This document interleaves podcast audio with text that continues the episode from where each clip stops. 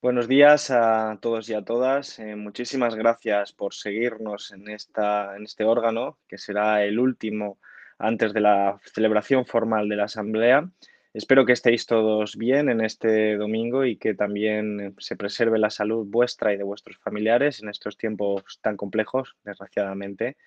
en los que afortunadamente vemos el horizonte de la vacuna, el horizonte de la curación y del combate final contra esta pandemia, pero que naturalmente exige todavía unas elevadas dosis de responsabilidad por parte de toda la ciudadanía y desde luego nosotros desde Izquierda Unida lo que tenemos que hacer es insistir en esta idea, en la necesidad de preservar la responsabilidad, la actitud cívica que nos ha permitido combatir esta pandemia desde ya casi hace un año. Decir que estamos muy contentos de poder celebrar este, este órgano, aunque de nuevo sea a través de estos medios telemáticos que nos impiden volver a vernos y encontrarnos, para lo que desde luego tenemos también muchas ganas de poder encontrarnos físicamente y de compartir momentos como lo hacíamos anteriormente pero desde luego creemos que la celebración de este órgano, como lo han sido los anteriores y como lo serán los siguientes, tiene que realizarse con cierta normalidad. Y creo que es de rigor agradecer a nuestros compañeros y compañeras del equipo técnico toda su energía y todo su esfuerzo que han dedicado para facilitar que esto pues, pueda transcurrir de manera mucho más que notable. Decía que el agradecimiento se tiene que ver con con que es el último órgano de dirección antes de la, próxima Asamblea de Izquierda Unida, aplazada por dos ocasiones por estas circunstancias que estoy mencionando y que todos conocemos, pero creo que es eh, importante pues, poder felicitarnos de, de, encontrarnos con esta normalidad en este, en este órgano a las puertas de una Asamblea que va a definir cómo queremos que sea la Izquierda Unida de aquí a dentro de cuatro años. Esto es importante es importante porque Izquierda Unida tiene una vida bastante larga. De hecho, desde 1986 somos colectivamente testigos y protagonistas de la historia de este país y tenemos mucho que decir para los próximos años, especialmente en contextos tan convulsos como los actuales, sobre los que naturalmente ahora tendremos que debatir de algunas de las cuestiones vinculadas a la, a la coyuntura y a la estrategia, que es el motivo por el que en el órgano de hoy pues, podremos compartir algunas de las reflexiones. En los próximos cuatro años tenemos que abordar una serie de retos importantes y algunos de ellos pues ya los estamos visualizando.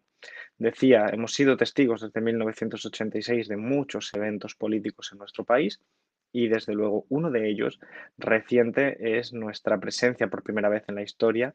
en un gobierno de España. Esto es importante en la medida en la que ya lo hemos reflexionado, pero también lo es porque en estos momentos estamos asistiendo a una ofensiva brutal para intentar desgastar a Unidas Podemos dentro del gobierno. Todos somos conscientes de que la presencia de Unidas Podemos, la presencia de Izquierda Unida, nunca ha sido del agrado de determinados actores sociopolíticos en nuestro país.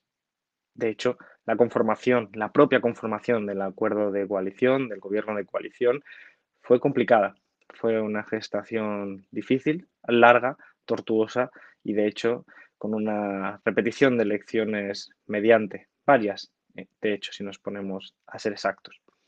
Muchos actores socioeconómicos, sociopolíticos, estaban interesados en que todo siguiera igual, en que no hubiera un cambio a la izquierda, en que no pudiéramos tener influencia desde nuestro espacio político. Se nos trató de demonizar, no es la primera vez en la historia. Se nos ha tratado de atacar por tierra, mar y aire. Y en estos últimos días, en estas últimas semanas, estamos asistiendo a una repetición bien conocida por nosotros y por nosotras, porque el lenguaje es el mismo, porque las formas son las mismas, porque los instrumentos desde los que se realizan son los mismos, contra Unidas Podemos. Con el intento de deslegitimar nuestra presencia en el gobierno, el intento de desgastar nuestra fuerza política, de intentar dividirla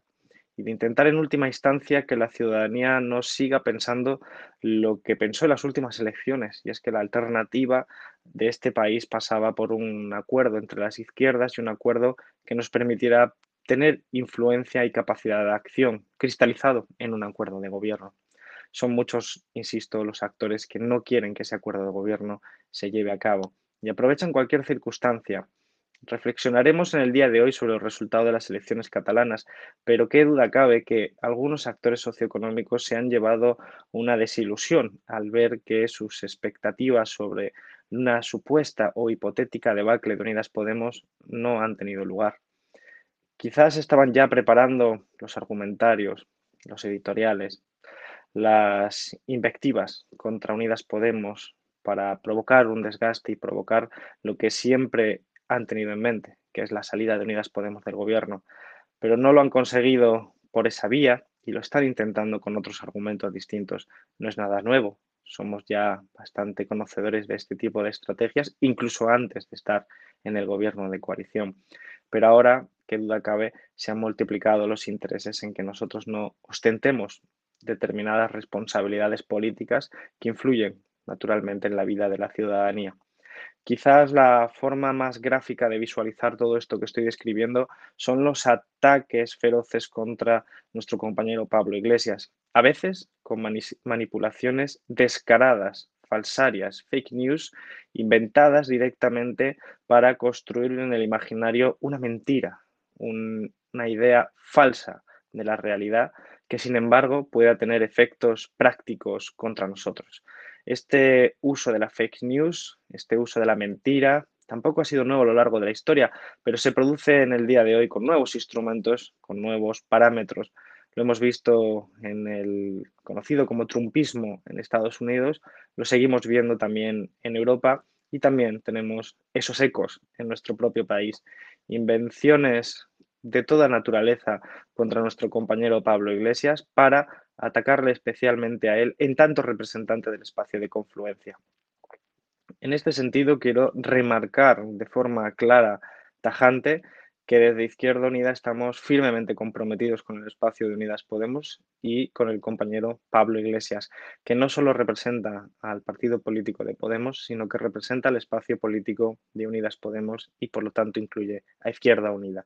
Estamos juntos en este proyecto político, estamos juntos en la defensa de la clase trabajadora de España y estamos juntos en la defensa frente a esos ataques desde determinados actores socioeconómicos que buscan otros objetivos distintos legítimos si se produjeran en el campo de la política democrática y legítimos en la medida en la que se trata de vehicularlos con mentiras, manipulaciones y descalificaciones infundadas.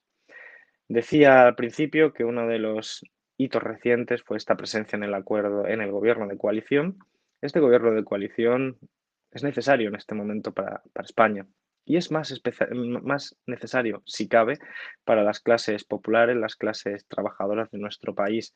Nosotros desde Izquierda Unida, desde Unidas Podemos, tenemos muy claro por qué estamos en este gobierno. Hemos firmado un acuerdo de coalición que es la cristalización de lo que queremos hacer y de lo que nos deja la correlación de fuerzas en este momento, hacer para transformar la vida de la ciudadanía. Nosotros somos leales a este acuerdo de coalición.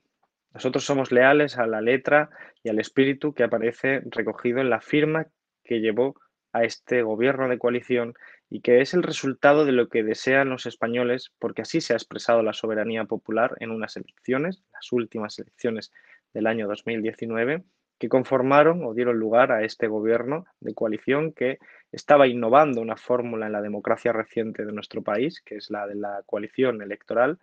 y que al mismo tiempo sabemos que tiene no solo esos obstáculos a los que ya he hecho referencia, sino también una serie de retos importantes debido a la situación económica, a la situación social, a la situación territorial, a la situación ecológica y recientemente, desgraciadamente, también a la situación sanitaria. Hacer frente a todos esos retos, desde luego, implica tomar posición, implica tomar una dirección ideológica nosotros creemos que la del acuerdo de coalición es una dirección correcta.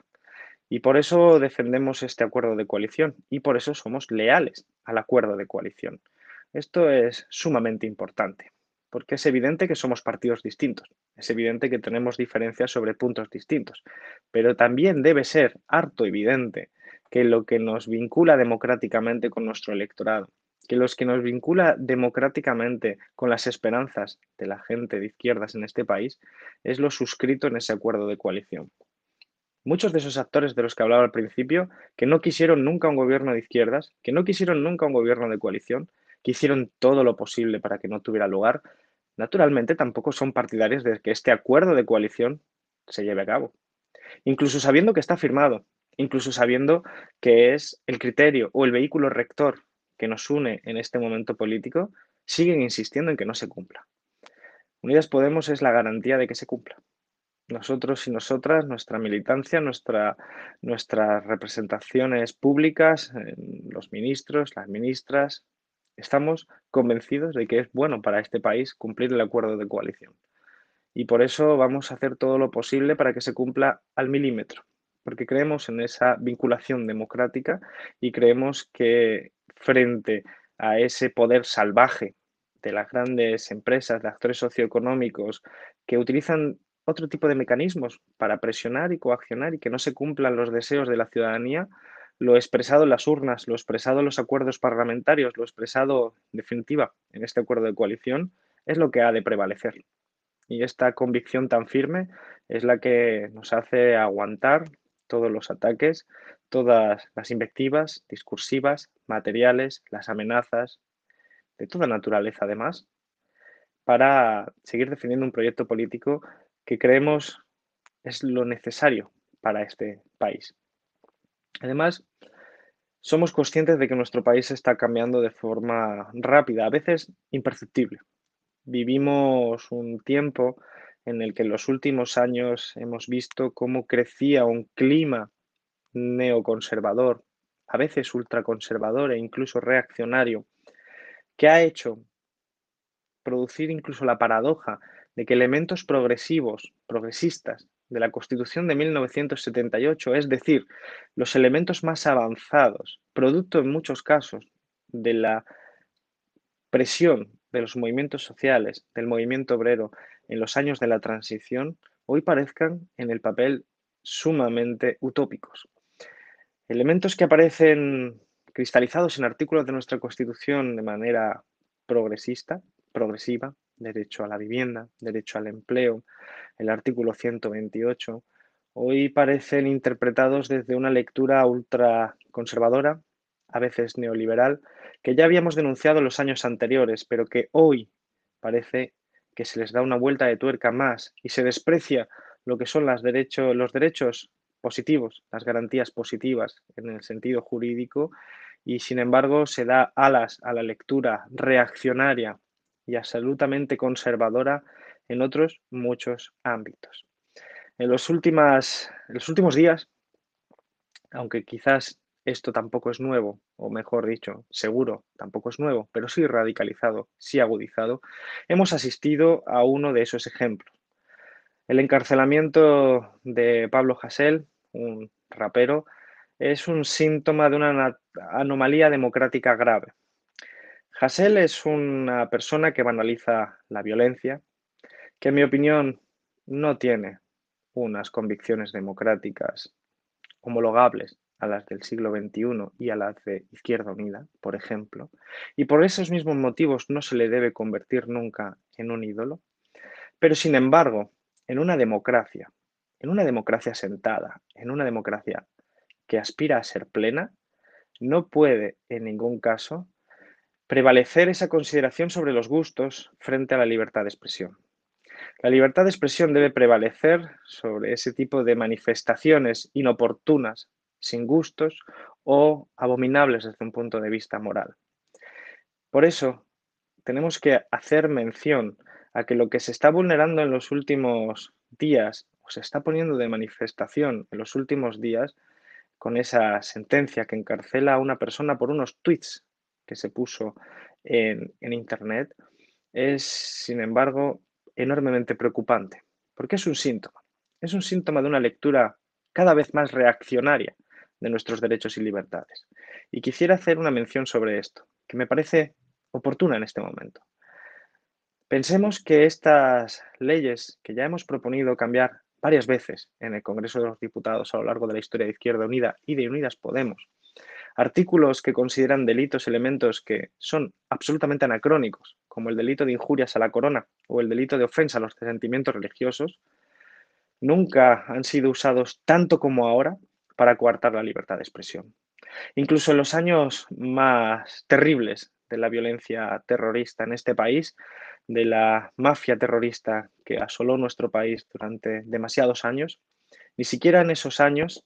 se produjeron interpretaciones y lecturas tan reaccionarias de los derechos civiles. Estamos viendo cómo hay ya varios casos de cantantes, de raperos, de personas anónimas que por poner chistes en Internet acaban en los juzgados, algunas veces condenadas. Acaban viendo cómo sus vidas se van por la basura simplemente por haber manifestado una serie de opiniones que en interpretación de jueces con una interpretación conservadora y reaccionaria acaban por derivarles en esa situación. Esto es grave porque representa otro síntoma, el síntoma de ese clima reaccionario y conservador que estamos viendo. Por eso desde Unidas Podemos seguimos reclamando la defensa férrea de la libertad de expresión, uno de los pilares fundamentales de una democracia. Hemos pedido el indulto a Pablo Hasél y a otras personas que han sido eh, víctimas del mismo proceso y con la que no nos une mayor afinidad que la de la defensa de alguien cuya libertad de expresión debe prevalecer, porque no nos une prácticamente nada más. Y hemos al mismo tiempo vuelto a insistir con una reforma de aquellos delitos que consideramos anacrónicos y que están dando pie a estas lecturas eh, reaccionarias y conservadoras. Por muchos actores socioeconómicos en este país, en este caso también judiciales, que interpretan de esta manera reaccionaria tweets mientras consideran prácticamente inofensivo cartas y misivas de exmilitares que piden golpes de Estado contra este gobierno de coalición. Esta lectura es preocupante. Mirar para otro lado es preocupante. Estamos viendo un clima conservador, reaccionario, que se extiende en nuestro país como resultado de una estrategia política la estrategia política de una derecha que no ganó las elecciones, que no la ganó no una, ni dos, ni tres, sino no la ganó en los últimos años en ningún caso. Y que sin embargo, o quizás precisamente por eso, pretende derribar a un gobierno legítimo, en este caso del gobierno de coalición, radicalizando sus posiciones, deslegitimando al gobierno de coalición y en particular a la parte de Unidas Podemos, con una estrategia que Llevada a cabo a lo largo de los últimos años, naturalmente lo único que está consiguiendo hacer es crear un clima más conservador, más reaccionario y crear espacio político para que la ultraderecha siga creciendo. El trío de Colón, los partidos que se reunieron en la plaza de Colón para decir no al diálogo en este país, en sí mismo bastante representativo que en el seno de una democracia hubiera una manifestación de los tres partidos de derecha dos de derecha, uno de ultraderecha, entonces, de esa manera generalmente reconocido,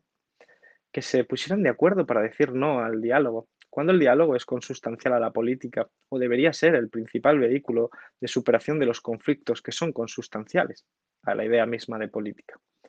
Pero aquella estrategia del trío de Colón, aquella foto que en sí misma es una expresión, una cristalización de aquella voluntad, de aquella estrategia, al cabo del tiempo se ha demostrado claramente cuáles son sus efectos y sus consecuencias. Lo que tenemos encima de la mesa en este momento es la crisis de los dos partidos conservadores y liberales de la derecha tradicional en España y la apertura de las puertas, la autovía, las autopistas, los aeropuertos políticos para la ultraderecha. Ese ha sido el único efecto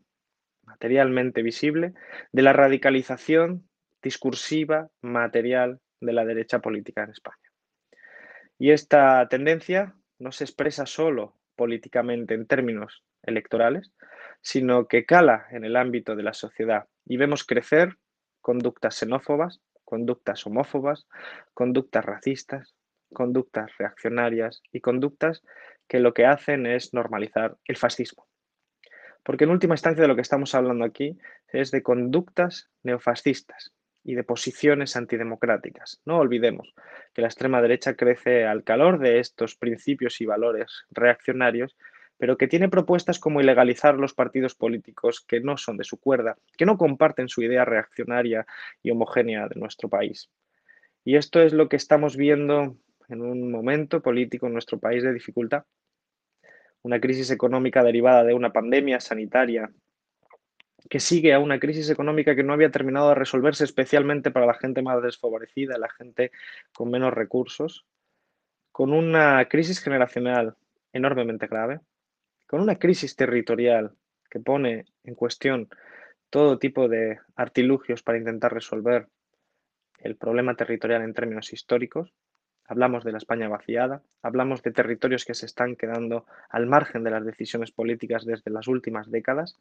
y todo eso es una situación socioeconómica, es una situación social enormemente preocupante. Sobre ese tejido, sobre ese caldo de cultivo, la extrema derecha crece y crece al calor de esos valores y principios promovidos, insisto, no solo desde el Partido Popular y Ciudadanos, sino también de otras instituciones que, como acabo de describir, han asumido un programa conservador que ni siquiera en los años 80 y 90 se hubieran atrevido. Vivimos, por lo tanto, ante una ofensiva reaccionaria que cuando la visualizamos en sus elementos concretos nos puede parecer accidental, como la crisis eh, que intentan empujar en términos políticos atacando a Unidas Podemos o incluso lo que acabo de citar en relación al derecho a la libertad de expresión o el derecho a la vivienda o el derecho al trabajo, pero que tiene implicaciones mucho más profundas y que van calando poco a poco en nuestra, en nuestra conciencia social colectiva de nuestro país. Por eso creo que la lectura de las elecciones catalanas tiene que hacerse dentro de este contexto. Las elecciones catalanas han mostrado que hay cambios en el ámbito de los partidos y su peso en los parlamentos, en, gran parte de ellos, pero que la situación de fondo, los problemas de fondo siguen estando sin resolver. Por eso lo primero que tengo que hacer es dar las gracias a los compañeros y compañeras de En Comú Podem, de Unidas Podemos, Izquierda Unida, de Esquerra Unida de Cataluña, por el esfuerzo ingente que han hecho en este contexto de dificultad para preservar el número de escaños, para preservar la influencia política o incluso aumentarla y sobre todo por la propuesta política que tienen. La propuesta política que tienen rompe con lo que ha estado vigente en los últimos años y esperemos que se pueda abrir paso, porque Cataluña en este momento lo que necesita es pensar en lo social, pensar en lo económico, pensar no tanto en los síntomas, sino en la enfermedad de fondo. Y creo que aunque esa enfermedad de fondo, crisis ecosocial, no agote los problemas que se visualizan en la sociedad catalana, desde luego no pueden ignorarse. Y por eso una propuesta como la de En Comú la de Izquierda Unida, la de Podemos, que habla de gobiernos de izquierdas, que habla de acuerdos entre las izquierdas independientemente de qué bandera les motiven más o qué lenguaje o idioma les motiven más, les unan más. Desde luego tienen claro que esa propuesta de las izquierdas es lo que puede resolver gran parte de los problemas de la clase trabajadora, en este caso en Cataluña, y servir de resolución y de solución para muchos de los otros problemas que se están gestando en nuestro país. Y como consecuencia de lo que había descrito anteriormente, de esas tendencias de fondo sociológicas, económicas, sociales, está naturalmente la debacle de Ciudadanos y el Partido Popular en Cataluña. Crecieron alimentando la política del odio, del odio contra Cataluña, del odio contra lo distinto, del odio contra aquello que no compartía esa visión reaccionaria, homogénea, unitaria de la idea esencialista de España. Y lo único que se han encontrado es que han alimentado a la bestia. Han alimentado a la bestia y la bestia ha terminado por comérseles en Cataluña. ¿Quién sabe si no va a ser el siguiente paso en el resto del Estado? Pero eso no es un motivo de felicitación para el resto del país, porque lo que tenemos es a la ultraderecha más fuerte, a la ultraderecha normalizando discursos que, situados dentro de los ámbitos y espacios democráticos, amenazan la propia democracia. Y desde luego un espacio como Izquierda Unida, como Unidas Podemos, comprometidos firmemente con la democracia, además habiéndolo demostrado a lo largo de la historia, no olvidemos de dónde venimos,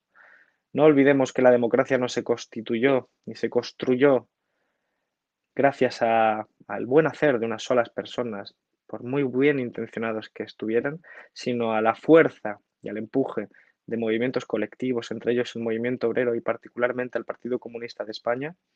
Gracias a eso se construyó la democracia en nuestro país, gracias a la gente que nos precedió, a la gente que militaba y que milita en Izquierda Unida, se construyó la democracia en este país junto a mucha más otra gente que luchaba conjuntamente. Debemos estar hondamente preocupados por la deriva de la situación política en nuestro país. Y por eso lo que quiero trasladar en este último órgano de dirección de Izquierda Unida antes de la, próxima asamblea es un mensaje de, de ánimo, de esperanza, pero también de preocupación. De preocupación que nos motive a actuar, de preocupación que nos motive a seguir defendiendo con fiereza la coalición de Unidas Podemos, el espacio político que estamos construyendo y sobre todo los valores y principios democráticos. Vamos a ser atacados sistemáticamente. Somos una molestia para una estrategia derechista, para una estrategia neoliberal. Por eso empecé mi intervención haciendo referencia a esta ofensiva. Van a atacar al compañero Pablo Iglesias como atacarán a otras personas, pero muy especialmente a Pablo Iglesias por todo lo que representa. Y nosotros y nosotras no podemos perder la óptica. No podemos quedarnos en los detalles sin ver el panorama completo, sin ver el bosque completo. Y por eso nosotros tenemos que ser capaces de ser fieles a nuestra historia, a nuestro espíritu y a nuestros valores. Y creo que, desde luego, estamos en condiciones de hacerlo, preparando y fortaleciendo nuestra organización Izquierda Unida, una organización con historia, pero una organización con presente, con enorme presente, para fortalecer nuestra presencia territorial, para fortalecer nuestra fuerza institucional y ponerla al servicio del proyecto político que representamos. Un proyecto político que es el que necesitan las clases trabajadoras, pero que evidentemente necesitamos llegar a mayorías. Enfrentamos obstáculos de diferente naturaleza, pero tenemos propuestas y tenemos soluciones y tenemos alternativas. Por lo tanto, se trata de defenderlas naturalmente sabiendo que la dificultad será uno de los elementos que van a estar presentes. Por eso espero que en el día de hoy podamos debatir de estas cosas sin perder nunca esa óptica de horizonte y que no nos perdamos en los accidentes de la coyuntura, sino que sepamos, sepamos leer entre líneas de lo que está sucediendo. Creo que lo merece la situación y creo que además, bueno, corresponde a nuestra tradición política hacerlo de esa, de esa manera. Por lo tanto, deseo un buen día de debate, un buen día de debate en domingo que nos permita arribar a conclusiones adecuadas, a las mejores conclusiones, siempre dentro de esa lógica republicana que tanto hemos defendido. Muchas cabezas piensan mejor que unas pocas. Buen día, buen trabajo y seguimos debatiendo. Gracias.